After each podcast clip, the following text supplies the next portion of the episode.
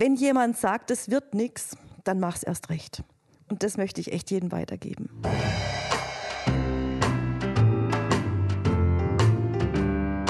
Herzlich willkommen zum Palaver, dem Bildungspodcast des Vereins Goldader Bildung. Wir sind ein kleiner gemeinnütziger Verein in der Goldstadt Pforzheim.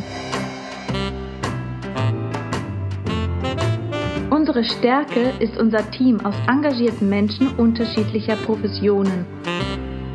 Bildung verstehen wir umfassend und ganzheitlich. Pädagogische Themen aus der schulischen und außerschulischen Praxis werden von uns aufgegriffen und unter den Stichworten Bildung, Erziehung und Lernen theoretisch hinterfragt. Die daraus entstehenden Ideen erproben wir in praktischen Projekten. Ein Barcamp ist eine Konferenz, auf der sich die unterschiedlichsten Menschen treffen und sich zu allen möglichen Themen austauschen und voneinander lernen.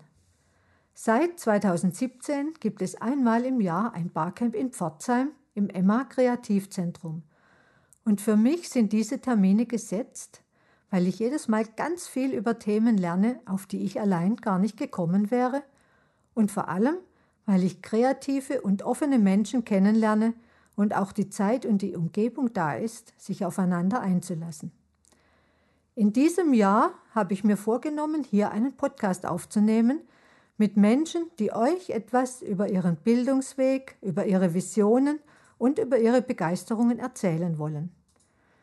Ich bin Gabi Thallmann vom Verein Goldader Bildung und sitze in einem Raum im Emma. Unser Tontechniker Andreas hat auch schon die Mikros aufgebaut und um mich herum sitzen Menschen, die ich nur bei einem Vorgespräch kurz kennengelernt habe und ich bin jetzt total gespannt auf ihre Geschichten.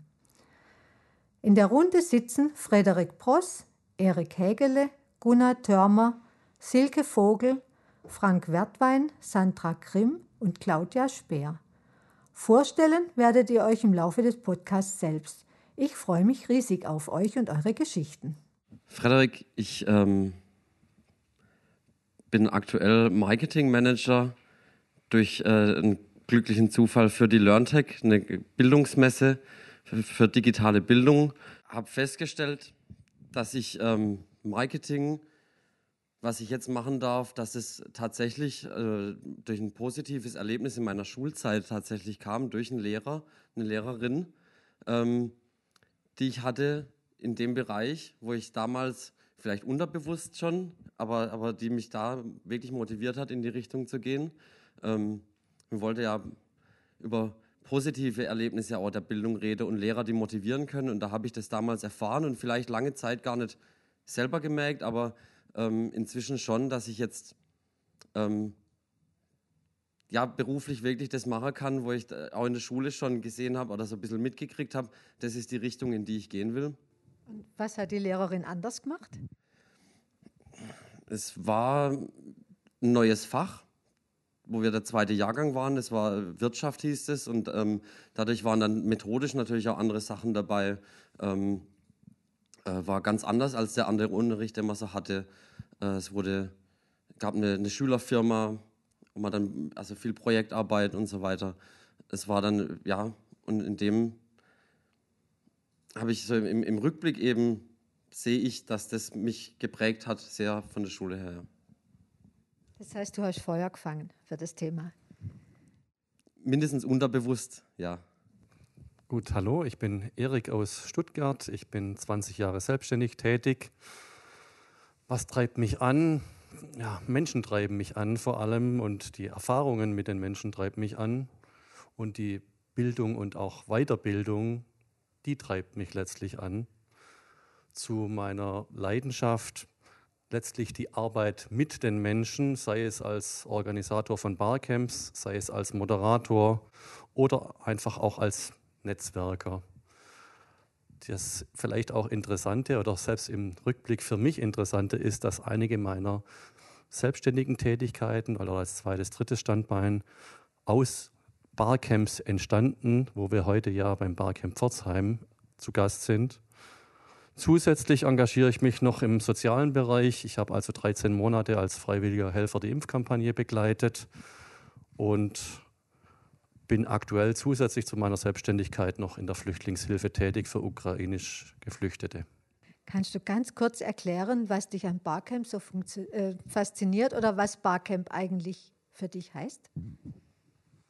Hm, was heißt Barcamp für mich? Also Barcamp ist auf jeden Fall eine der innovativsten und coolsten Weiterbildungsformate mit partizipativer Beteiligung aller, die Leute bestimmen, was da dran kommt. Und dadurch ist es nicht nur eine Demokratie, sondern ein aktives, aktives Mitmachen und ein Miteinander und voneinander lernen. Also jeder ist so Spezialist, Experte, Expertin auf ihrem, auf seinem Gebiet und gibt einen Teil oder teilt sein oder ihr Wissen in Teilen kostenfrei mit anderen und profitiert halt auch gleichzeitig.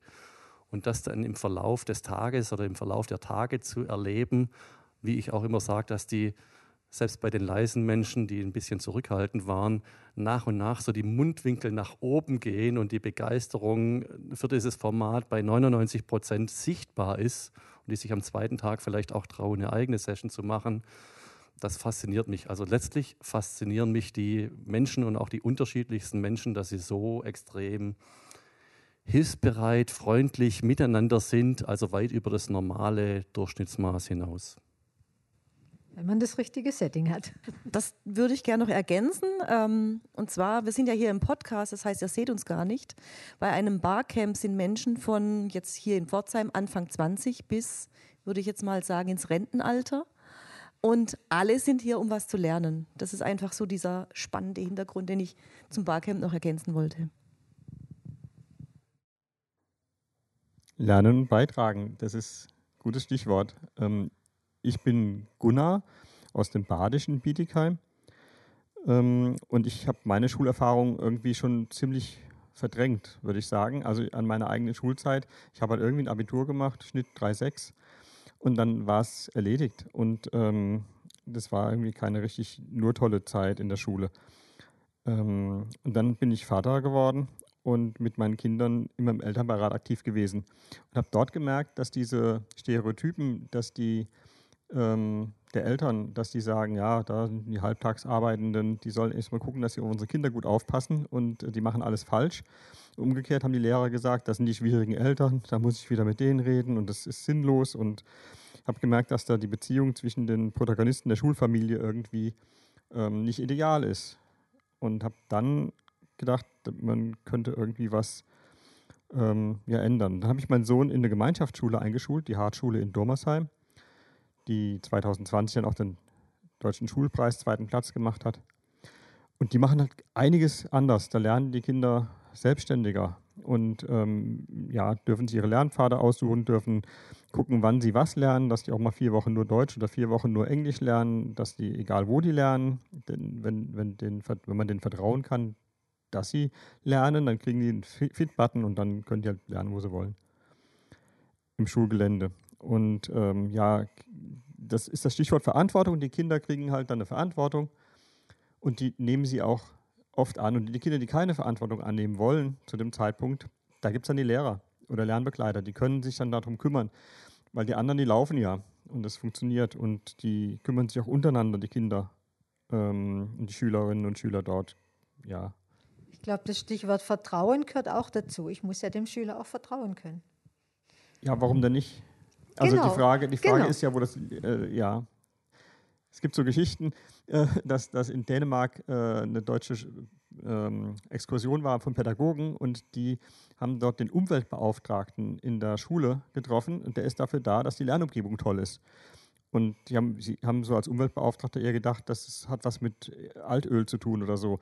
Ähm, und dann haben die gesagt, äh, sie haben ja Kunst an der, an der Wand. Was machen sie denn mit den, mit den ähm, Vandalisten, also dass das alles kaputt gemacht wird. Und dann sagt ihr, das wird bei uns nicht kaputt gemacht. Die Kinder lernen, das, äh, damit umzugehen. Die, die, das ist, die kommen in diese Umgebung rein und dann ist ganz klar, es wird nichts kaputt gemacht. Wir haben Verantwortung dafür.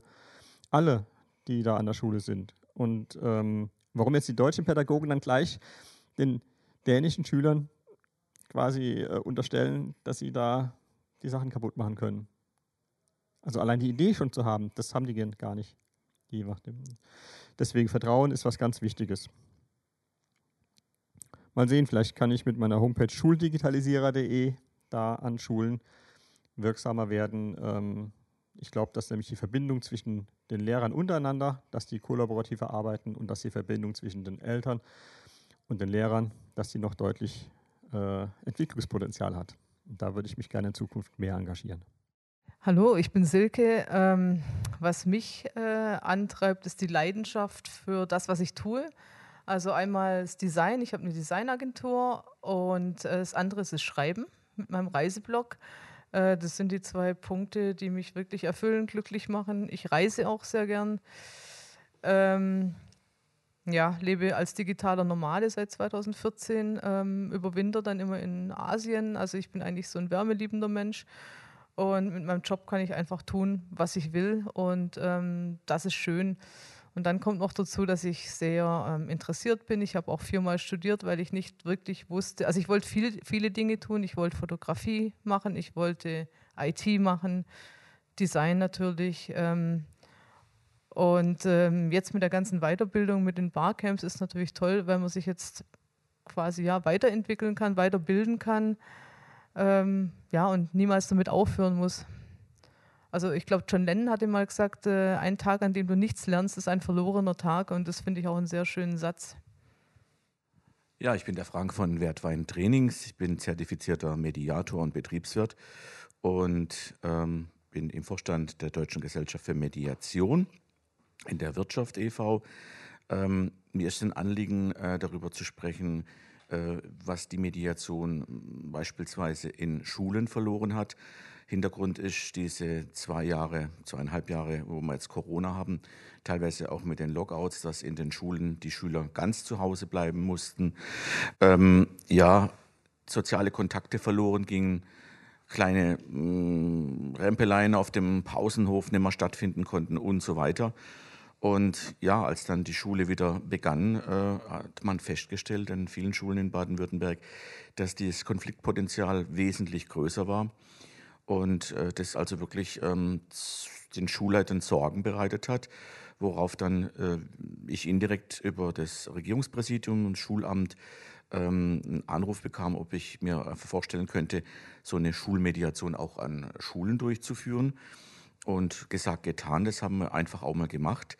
Ähm, es hat wie ich es gemacht habe, ich habe einfach den Schülern mal eine Grundschulung gemacht, sozusagen, was Mediation ist, wie man außergerichtlich oder Konflikte schlichten kann.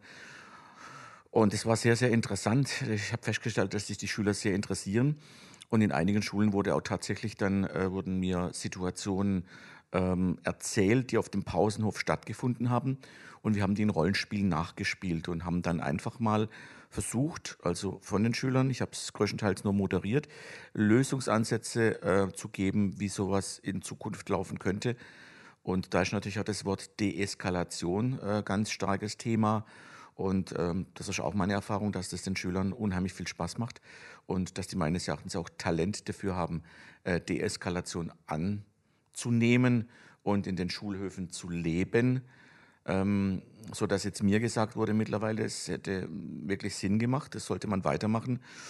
Und äh, jetzt ist mein größter Wunsch, äh, ich möchte natürlich nicht in den Schulen äh, Mediatoren ausbilden, das wäre mit 200 Stunden auch zu lange, was der Standard ist, äh, dass man den Titel tragen darf mit der entsprechenden Bezeichnung. Äh, aber ich könnte mir vorstellen, ein ganz neues Format, ein Schulmediator äh, neu zu erfinden, nicht gerade, weil wir jetzt eh schon drüber sprechen, aber das ist ein großes Ziel, Schulmediation ähm, zu lehren. Und da würde ich mir vorstellen, ein, zwei Schüler, die vielleicht in der Schule sowieso schon Schulsprecher sind, die also über eine relativ hohe Sozialkompetenz verfügen, äh, auszusuchen oder ausgesucht zu bekommen. Oder man schreibt es aus, dass da irgendwann jemand kommt, der das mal machen würde. Und da würde ich mir natürlich wünschen, ähm, bei allem hin und her, aber die Wege äh, sind bei uns äh, im Kultusministerium sehr, sehr lang und oft sehr, sehr hürdenreich, dass man hier mal auf, sag jetzt mal, auf unsere Schüler Wert legt und sagt in kleinem Dienstweg, wir werden das jetzt einfach mal machen. Wir machen mal so ein Junior-Format in Anführungszeichen. Das sind jetzt alles Dinge, die ich im Konjunktiv sprechen möchte. Wir machen jetzt einfach mal so ein Junior-Format Junior-Mediator oder Schulmediator und zieht denen irgendwelche gelbe Wäschler an und da steht dann Schulmediator hinten drauf. Und ein Mediator wird dann vielleicht einmal mit denen durch den Schulhof laufen und dann sollte das einfach funktionieren. Und beispielsweise einmal im Monat kommt man dann noch als Mediator und fragt, wo es da noch Sorgen gibt oder wo sie überfordert waren. Ähm, das wäre jetzt ein, ein Ding, was mir zum Thema Schule einfällt. Ja, hallo, ich bin die Sandra und ähm, wenn ich an meine Schulzeit zurückdenke, muss ich sagen, ich bin eigentlich gern in die Schule gegangen. Ich war auch ja normal erfolgreich. Ich habe am Ende ein gutes Abitur gemacht. Ich bin sicherlich nicht irgendwie aufgefallen mit irgendwelchen nervösen oder schlechten oder äh, anstrengenden Sachen. Ich war so ein richtig angepasster Schüler und habe einfach das gemacht, was von mir erwartet wurde. Deswegen bin ich auch ganz gut durch dieses Schulsystem durchgekommen. Zum Ergebnis war es aber dann so, dass ich eigentlich dann die Schnauze voll hatte zum Le zu lernen und habe erstmal eine ja, Ausbildung gemacht, weil ich was Praktisches machen wollte. Ich habe einen handwerklichen Beruf gelernt, um danach wieder festzustellen, Lernen, also so richtig für den Kopf, ist schon cool. Und dann habe ich studiert. Und äh, das war ein Studium in der Innenarchitektur. Und ähm, ja, dort haben mich zwei Menschen maßgeblich beeinflusst, muss ich sagen. Und zwar, ich erzähle eine kleine Geschichte. Ich habe ähm, Zeichnen natürlich lernen müssen, verschiedene Zeichentechniken. Und mit einer Zeichentechnik habe ich mich sehr abgemüht habe es dann am Ende meinem Prof zur Bewertung vorgelegt. Ich war jetzt so mit meinen ja, technischen Fähigkeiten nicht so begeistert, aber er hat sich das Motiv angeguckt und hat gesagt, Mensch, Sandra, schauen Sie sich das doch mal an, was das für eine Vision ist, dieses Bild. Also der hat überhaupt gar nicht geguckt auf meine Technik, die schlecht war, sondern auf die Aussage des Bildes. Und hat gesagt, du musst eine Mission, äh, äh Vision entwickeln und, und die auch realisieren. Das ist die eine ja, der eine Punkt, der mich sehr geprägt hat. Und der zweite Punkt war ein Vortrag von einer jungen Designerin damals, die gesagt hat, sie macht sogenanntes soziales Design, also sie plant ähm, und baut für Menschen, die eine Behinderung haben, weil da muss man sehr viel vorsichtiger Räume zum Beispiel oder Designobjekte planen. Und ähm, ich bin damals angetreten in die Innenarchitektur, weil ich eigentlich Ladenplanung und Messebau machen wollte. Aber nach diesem Vortrag habe ich gesagt, ja genau, das ist mein Ding ich will für Menschen mit Behinderung bauen. Und diese Vision, die mir der Prof eingepflanzt hat und die Idee, in welche Richtung das gehen könnte von der zweiten, die hat mich dann eben weitergetrieben. Und dann habe ich plötzlich gemerkt, ähm, dass Sachen lernen, die außerhalb der normalen Komfortzone sind, viel mehr Spaß machen als nur das, was von mir erwartet wird. Und ja, dann muss ich sagen, ich habe dann einfach von mir aus Dinge gelernt, auf die ich vorher nie gekommen wäre. Und ähm, habe auch ganz oft meine Tätigkeiten gewechselt und habe dann eigentlich gemerkt, das ist genau mein Ding. Wenn ich immer wieder mit Menschen zu tun habe, kriege ich so viele neue Impulse, dass es eigentlich logisch ist, dass ich mich verändere und dass ich auch vielleicht anders beruflich arbeiten möchte. Und wenn ich heute so zurückblicke auf mittlerweile ja, über 25 Jahre Berufstätigkeit, ist es genau das Ding zu machen, was ich leidenschaftlich empfinde und was mich immer angespornt hat, dann ab diesem Zeitpunkt mit dem Thema Vision, wenn jemand sagt, es wird nichts, dann mach es erst recht. Und das möchte ich echt jedem weitergeben. Ja, mein Name ist Claudia und ich bin seit einigen Jahren jetzt Autorin. Und ähm, eigentlich ist es eine ganz einfache Geschichte. Man steckt in einer Lebenskrise drin und die gute Freundin sagt, komm mit, ich bringe dich mal auf andere Gedanken, während du eigentlich dich die ganze Zeit schlecht fühlst. Und äh, sie hat mich in einen Workshop geschleppt äh, über kreatives Schreiben. Und da hat es dann so bei mir durchgeklingelt. Also ich bin dann so durchgestartet, es hat mich so mitgenommen, ähm, absolut inspiriert, dass ich äh, von diesem Workshop rausgelaufen bin und ähm, Dutzende von Kurzgeschichten geschrieben habe, die auch sofort an Verlage geschickt habe ähm, und eine wirklich tolle Resonanz dadurch erlebt habe, dass ich mein Leben eigentlich ab diesem Moment umgekrempelt habe und hauptsächlich schreibe. Und ähm, was man dabei äh, ja in so vielen Dingen lernt, ne? wenn man sich vorstellt, man fängt so ganz einfach an zu schreiben, die Geschichte ist noch relativ simpel, dann fängt man an zu recherchieren und ähm, kommt natürlich vom, beim Recherchieren von einem ins andere ähm, und die Geschichten werden größer und komplexer und immer wieder äh, erfährt man neue Dinge, dass man wirklich merkt, man lernt wirklich dazu. Egal was man macht, egal wo man sich hinwendet, man kann immer geniale Dinge dazulernen und man muss einfach nur offen dazu sein. Das ist jetzt meine Geschichte. Wunderbar. Mich interessiert noch das Wort Begeisterung. Eure Geschichten, vielleicht aus der Kindheit, vielleicht aus der Studienzeit, Erwachsenenzeit, wo habt ihr Menschen getroffen, die euch begeistert haben und die vielleicht wirklich den Lebensweg ein bisschen verändert haben für euch? Also wie vorher, wie vorher schon angekündigt, auf jeden Fall unter anderem auch auf einem der vielen Barcamps, möglicherweise auch beim ersten Barcamp, wo ich dabei war, weil diese Art der Partizipation und Mitspracherecht und Direktbestimmung und so weiter, das äh, kannte ich nicht. Und diese spürbare und auch zunehmende Energie der Teilnehmenden, das hat mich schon ja, begeistert oder maßgeblich beeinflusst auf jeden Fall und ähm, treibt mich auch immer wieder an, dass ich halt nicht nur in Stuttgart und in Pforzheim bin, sondern vielleicht auch nach Düsseldorf fahre. Da gibt es dann wieder andere. Jeder halt auf, jeder vielleicht auch auf seine Art ein Stück weit. Vielleicht nicht immer nur festzumachen an einer Person, sondern möglicherweise am Gesamtevent oder auch an mehreren Personen zusammen, weil eine Person alleine hat es ja auch meistens schwer im Leben Meistens ist man mit einem Team oder mit Kooperation, geht ja vieles einfacher. Und wenn man dann gerade bei einem Barcamp wie hier und heute die passenden oder passenderen Menschen trifft, dann kann was richtig, richtig Cooles entstehen. Gibt es noch andere Begeisterungsgeschichten? Ähm, ja, ich war mal auf so einem äh, Vortrag über Remote Work im Jahre 2012 oder so äh, wo dann einer erklärt hat, wie er mit seinem Laptop äh, irgendwo in Venedig sitzt im Café und arbeitet, wo ich mir dachte, hey, das klingt aber nicht, nicht falsch. Also, äh, weil ich reise gern und ähm, ja, arbeite auch gern und so kann man das Ganze kombinieren. Und das war dann irgendwo so der Ausschlag, wo ich gesagt habe, okay, ähm, eigentlich ja, kam das dann so ins Rollen, ich möchte ja auch mal irgendwo im Café sitzen. Aus heutiger Sicht ist natürlich völliger Quatsch, weil mein Job machst du nicht im Café, sondern mein Job machst du irgendwo in einem Bungalow am Meer, auch nicht am Strand. Das ist auch so eine, so eine Ding, wo, ah, ihr digitalen Nomaden, ihr sitzt unter der Palme. Nee.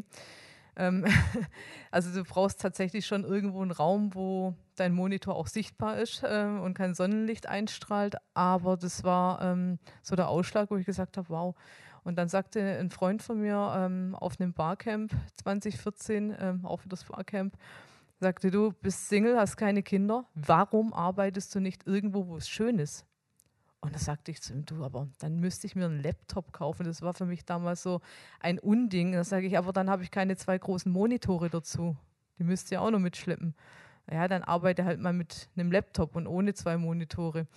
Und ich habe es dann probiert. Es ist zwar, ähm, wie soll ich sagen, technisch gesehen ein Rückschritt, aber wenn man dann zum Fenster rausschaut oder einen Balkon runter und man sieht äh, den Ozean und die Palmen und den Sandstrand, dann nimmt man es halt in Kauf, dass man nur einen Laptop dabei hat.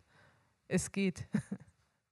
Ich möchte noch ein Zitat von Volker Arnst, dem Rektor der Hartschule, bringen. Der hat mal bei so einem Elternabend ähm, auf eine Elternfrage geantwortet. Also die Elternfrage war, ähm, wenn jetzt die Kinder hier immer nur noch machen, was sie machen wollen und gar nicht mehr das, was sie machen sollen, und mein Kind geht dann in eine Ausbildung und der Lehrer sagt, du sollst den Mülleimer, äh, der ist voll, du musst ihn runtertragen, du sollst das jetzt machen und er macht das dann nicht, dann hat er ja nichts gelernt in der Schule.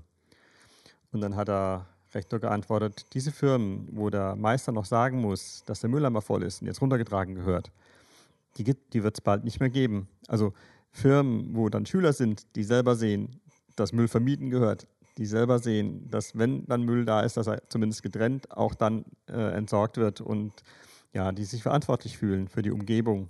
Das sind Schüler, die sie erzeugen wollen, die sie aus ihrer Schule rausbringen wollen. Die nicht nur mit Wissen gefüllt sind, sondern auch mit Verantwortung für sich und die Umwelt. Und das hat mich wirklich begeistert damals. Mich interessieren eure Visionen. Also ich weiß nicht, nicht alle von euch haben Kinder, aber die, die Kinder haben, was wäre denn die Vision, wie die Kinder, welchen Bildungsweg die Kinder gehen könnten? sodass tatsächlich Menschen da sind in 20 Jahren, die die Krisen dieser Welt wirklich handeln können, die die Kreativität haben, die den Mut haben, Visionen zu entwickeln, das Unmögliche zu denken, damit das Mögliche entstehen kann. Wie müssen die aufwachsen, bildungsmäßig?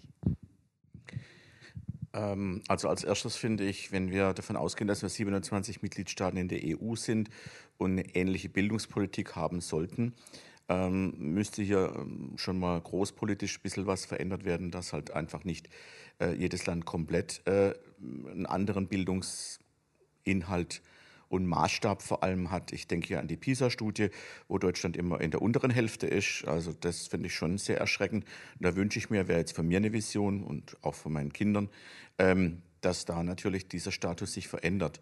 Und beispielsweise jetzt konkret zu werden, finde ich in südlichen Ländern wie beispielsweise Italien ist es so, dass erst nach dem siebten Schuljahr die Kinder sich entscheiden müssen. Äh, ich finde speziell Jungs sind sehr, sehr oft nicht in der vierten Klasse in der Lage, ihr volles Potenzial zu entfalten. Und dann werden sie oft falsch einkategorisiert, sprich, du bist Hauptschüler, du bist Realschulempfehlung und du hast äh, Gimmi-Empfehlung. Das finde ich ein falscher Schritt in diesem Alter. Das ist meine Erfahrung, meine Meinung. Fände ich im siebten Schuljahr wesentlich besser. Also verlängerte Grundschule und dann die Spezialisierung auf äh, weitere Hauptschule. Ähm, oder einfach dann nur noch Werkrealschule und Realschule plus Gymnasium. Ähm, des Weiteren fände ich für die Lehrinhalte oder Schulinhalte extrem erforderlich als Selbstständiger, dass die Schüler mehr Möglichkeiten haben, ähm, Betriebspraktika zu machen. Das heißt, die sollten sich da wohlfühlen im Job und da müssen wir grundsätzlich ran. Also unsere Kultusminister müssten echt grundsätzlich ran äh, in den Schulen extrem viel stärker ähm, die Kinder immer wieder mal zu einem Betrieb zu bekommen, ähm, der dann auch, ähm, äh, ich sage jetzt mal, altersgerecht mit den Jugendlichen umgeht. Also die noch nicht in irgendwelche Produktionsprozesse einleitet, sondern dass die überhaupt mal wissen, grundsätzlich die Aufsplittung zwischen kaufmännischen und technischen Richtungen, dass sie die Stufe mal vielleicht bis Klasse 8, 9 hätten und dann sich vielleicht darüber hinaus dann in 10 irgendwo mal genauer Gedanken machen können, was könnten jetzt so meine vier, fünf Lieblingsberufe sein und genau in diese vier, fünf dann mal mindestens einen Tag jeweils reinschnuppern zu dürfen. Das fände ich jetzt schon mal ganz, ähm, es wären mit Sicherheit ein paar Ideen, Schritte in die richtige Richtung. Ich äh, denke, vorhin fiel das Wort Verantwortung mal, um mal ein bisschen auf eine andere Ebene zu gehen. Ähm, das ist für mich persönlich in, in den letzten Jahren ein, ein starkes Wort geworden und ich denke auch, das ist auch das, was äh, Schüler mehr brauchen es wurde auch schon angesprochen, dass Schulen gibt, die das einsetzen, die den Schülern das mehr Vertrauen geben, dass sie selbst ihre Lerninhalte einteilen, ihr Lerntempo einteilen können, dass die Schüler einfach den Raum bekommen, in dem sie dann selbst gestalten können, wie sie lernen und nur vorgegeben ist, was sie lernen müssen. Das muss natürlich da sein, aber dass die Methoden und, und die Freiheit einfach da ist, ist im, im Tempo, in der Methodik, dass die Schüler mehr selbst entscheiden können. Auch technisch, die Voraussetzungen sind eigentlich da. Es wird jetzt nicht mehr genutzt. Es wurde anderthalb Jahre äh, zwangsweise genutzt und jetzt muss es nicht mehr genutzt werden. Dann wird es noch so am Rande äh, genutzt. Manche Schulen machen es noch intensiver. Das sind so Leuchttürme, die es da gibt. Ähm, aber in der breiten Masse ist es eben nicht da.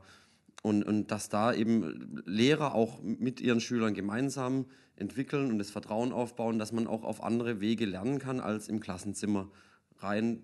Natürlich gibt es interaktive Formen und die Lehrer achten darauf, dass, ähm, dass die Schüler beteiligt sind, aber es ist trotzdem im Klassenzimmer drin und der Lehrer steht vorne und man macht gemeinsam was. Und da, denke ich, kann mehr Vertrauen rein und mehr Freiheit einfach für die Schüler. Da, denke ich, geht die Vision, meine Vision hin, dass das Schulsystem da verändert werden kann. Ich möchte geradezu ergänzen, ich wünsche mir Formate in allen Schulformen, die es schaffen, die intrinsische Motivation zu stärken.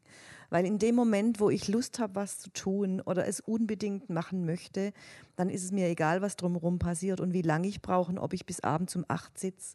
Und es macht Spaß. Ähm, solche Formate brauchen wir einfach und da gehört jede Menge Vertrauen erstmal von den Seiten der Lehrer dazu und andererseits auch Mut, dass die Schüler den Mut bekommen und mitbekommen, einfach mal was zu probieren, auch wenn die Gefahr besteht, dass es scheitert. Und daraus kann einfach dann auch äh, Leidenschaft entstehen. Und ähm, ich denke, das hat letztendlich dann auch was mit Lebenszufriedenheit zu tun. Ähm, da fällt mir jetzt noch dazu ein, ähm, dass man die Schule vielleicht nicht nur als äh, Lernfabrik sehen sollte, sondern ein Lehrer hat mir auch mal gesagt, wenn er Zeit hat, dann nimmt er seine Schüler immer raus, nimmt sie auf Spaziergänge mit. Entsprechend ähm, besser sind die Leistungen und konzentrierter sind sie hinterher gewesen, war seine Auffassung. Und ich glaube, dass das auch ein richtiger Weg ist. Ich denke, in den Schulen darf man zum Beispiel den leidigen Schulsport, den ja keiner so gerne wirklich macht, gar nicht äh, vernachlässigen, sondern man muss echt gucken, dass man mehr äh, physischen Ausgleich in die Schule reinsteckt und nicht nur vor dem Computer oder am Tisch sitzt, um was zu machen. Das wäre, glaube ich, eine sehr gute Sache. Mir fehlt im bei der Schule oder bei der Bildung ein Stück weit sowohl, was gar nicht so viel Platz einnehmen muss, aber vielleicht einen kleinen Platz kriegen könnte, so ein bisschen die Lehre vom, vom direkten Leben nach der Schule, beziehungsweise bei Auszug möglicherweise aus dem Elternhaus, was auch mit Behördengänge oder ähnliches zu tun hat. Manche sind da schon heillos überfordert oder fühlen sich überfordert. Wie geht das? Ich weiß nicht, ich habe das nie gemacht. Und des Weiteren, was mir nach wie vor in der Schule auch fehlt, auch das muss auch nicht jetzt über viele, viele Stufen hinweg sein. Und wo ein großes, großes Manko bis ins hohe Erwachsenealter in Deutschland ist, ist nämlich der Umgang mit Geld. Und wenn ich denn mal Geld habe, was ich denn damit tun kann. Mittlerweile sollte sich bei einem Großteil der Bevölkerung rumgesprochen haben, obwohl die Zinsen gerade wieder steigen, dass das gute alte Sparbuch vielleicht lange und über Jahrzehnte jetzt nicht mehr das gute Sparbuch war, weil ich da vielem hinterherrenne und diese vermeintliche Sicherheit halt eine Sicherheit ist, dass ich sicher verliere. Von dem her auch da wünsche ich mir ein bisschen mehr Erfahrung, Umgang mit dem Thema ähm, Geld, weil solange wir zumindest ein Stück weit hier oder ein großes Stück weit im Kapitalismus leben und immer auf Geld und Einnahmen und Ausgaben angewiesen sind oder damit umgehen müssen, wäre es halt schön, wenn auch den Schülern ein bisschen was mitgegeben wird. Das Stichwort intrinsische Motivation erhöhen, ähm, das hat mich aufhorchen lassen, weil ich denke, ähm, wichtig wäre, das gar nicht den Kindern abzugewöhnen. Wenn man den Kindern zuschaut, wenn die äh, sich entwickeln und ähm, mit zwei, drei, vier Jahren einfach mal Kinder wahllos zusammensteckt, dann fangen die auf einmal an zu kooperieren, in der Regel. Und, und äh, machen was und ähm, schaffen was. Und, ähm, und wir kommen dann als Eltern her und sagen, das ist aber deine Schippe, die darf der andere nicht haben und dann muss es Regeln geben und es muss Zeiten geben und es muss alles irgendwie so terminiert und ausgemacht werden und das könnten wir mal gucken, dass wir da von den Kindern einfach ein Stück noch lernen, ähm, loszulassen und Vertrauen zu, zu geben. Nicht unverantwortlich, aber zumindest so, dass man ihnen die intrinsische Motivation nicht total äh, raubt im Laufe der Schulzeit und das passiert leider viel zu häufig. Und das Stichwort, wo das sein kann, ähm, da gibt es lerninseln.com in Karlsruhe. Die, die, ähm, da bietet der Micha Palesche einfach Räume an, in Kooperation mit Büchereien, in Kooperation mit der Stadt Karlsruhe. Das, da werden einfach Räume, die da sind, die ungenutzt sind, werden dort ähm, zu Lernräumen entwickelt. Das heißt, die werden dadurch Lernräume, dass Schüler da hingehen, weil die da was lernen wollen. Und das muss nicht die Schule sein als Lernumgebung, sondern man kann auch in anderen Lernumgebungen ähm, lernen. Und das Dritte, was ich sagen wollte, waren Barcamps, so wie wir jetzt heute eins haben. Das gibt es auch durchaus schon in manchen Schulen und da können Schüler sich, äh, Schulen sich auch ähm, gerne Moderatoren suchen und einfach das mal einen Termin festlegen. Also es gehört nichts dazu. Es gehört dazu ein Termin, dass wir an einem Tag machen wir ein Barcamp und dann stehen Menschen ähm, aus dem ganzen Schulsystem oder ich bereit, äh, einfach sowas auch zu organisieren für die. Also es ist wirklich einfach. Man muss einfach nur wollen und schon kann man Sachen ausprobieren in Schulen. Das geht. Könnt ihr spontan noch jeder von euch eine kurze Geschichte aus eurer Schulzeit erzählen, die euch im Gedächtnis ist, die euch spontan einfällt? Ja, meine Mathelehrerin, die gesagt hat, dass mein mathematischer Zug abgefahren sei. ähm, ich eine 5 minus hatte und sitzen geblieben bin und im Jahr drauf äh, die nicht mehr vom Kehrwert gesprochen wurde, sondern vom multiplikativ Inversen und ich plötzlich eine 2 hatte. Also ganz problemlos. Also der Lehrer hat halt einfach was anderes erklärt und das ist für mich auch so im Nachhinein das Ganze. Wir haben alle Zugangswege zu irgendwas und wir haben heute die Möglichkeit, uns das selbst rauszusuchen und das den Schülern zu vermitteln, dass man nicht dem Lehrer zuhören muss, wie einem der das erklärt, sondern man findet auf YouTube vielleicht jemanden, der einem das anders erklärt und man es dadurch versteht, dann kann man einfach dem zuhören und es reicht ja dann. Meine Schulzeit ist ja schon ein bisschen her und es hat vielleicht gar nichts direkt mit Bildung zu tun oder nur im weitesten Sinne. Aber er hat damals gesagt, ähm, die Chinesen werden uns wirtschaftlich äh, so überholen, dass wir alle noch mit den Ohren schlackern werden. Damals war ich schon teilweise auch in einzelnen Aktien investiert. Hätte ich da noch ein bisschen besser zugehört und hätte eigentlich fast schon wahllos chinesische Aktien gekauft, ob jetzt sozial und so weiter, ethisch und so weiter, ist wieder ein anderes Thema. Und hätte die gewisse Zeit gehalten, dann wäre ich heute mit Sicherheit finanziell frei. Ich habe es aber nicht gekauft. Manchmal muss man auch auf den Lehrer hören. Mich hat mal sehr beeindruckt, dass wir eine Lehrerin bekommen haben, die im Batikhemd oder im Batikkleid angerückt ist und vor allen Dingen äh, menschlich sehr aufgeschlossen war, weil die hat was getan, was kein Lehrer jemals zuvor getan hat. Sie hat uns einfach zu sich nach Hause eingeladen. Ähm, ja, ich hatte äh, in Mathe auch eine 5 in der 11. Klasse, bin deshalb auch sitzen geblieben.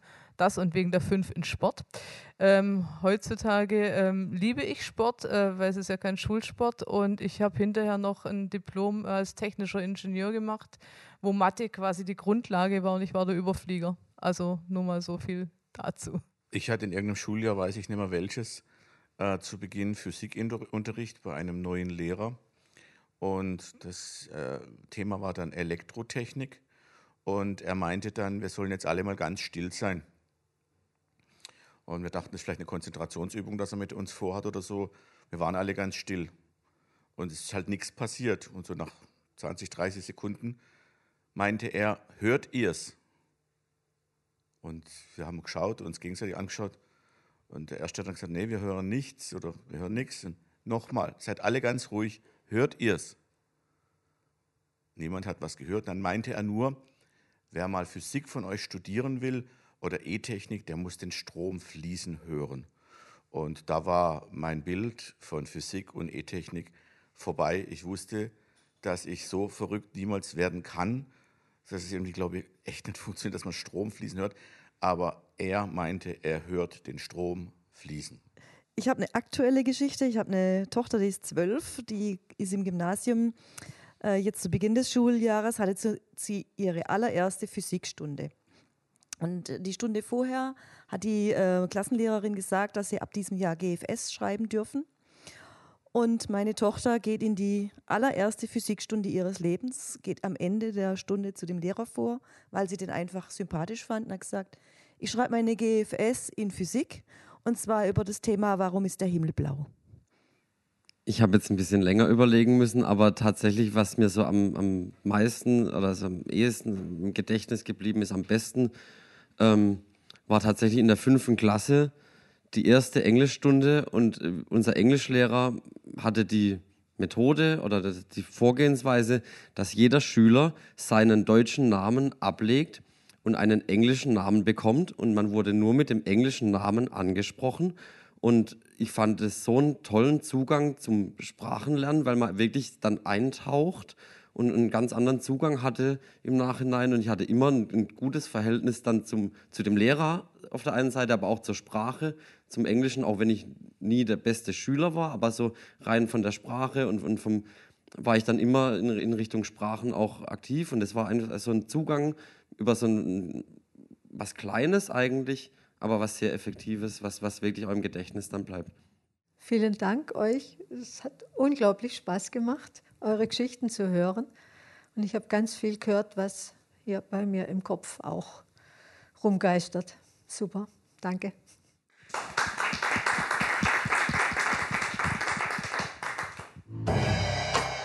Das war's von uns für heute. Vielen Dank, dass ihr dabei wart. Wir werden jeden vierten Donnerstag im Monat ein Bildungsthema mit Experten aus unserem Umfeld beleuchten. Wenn ihr Lob oder Kritik, Anregungen oder Anmerkungen habt, könnt ihr das gerne unter info at goldader-bildung.de loswerden.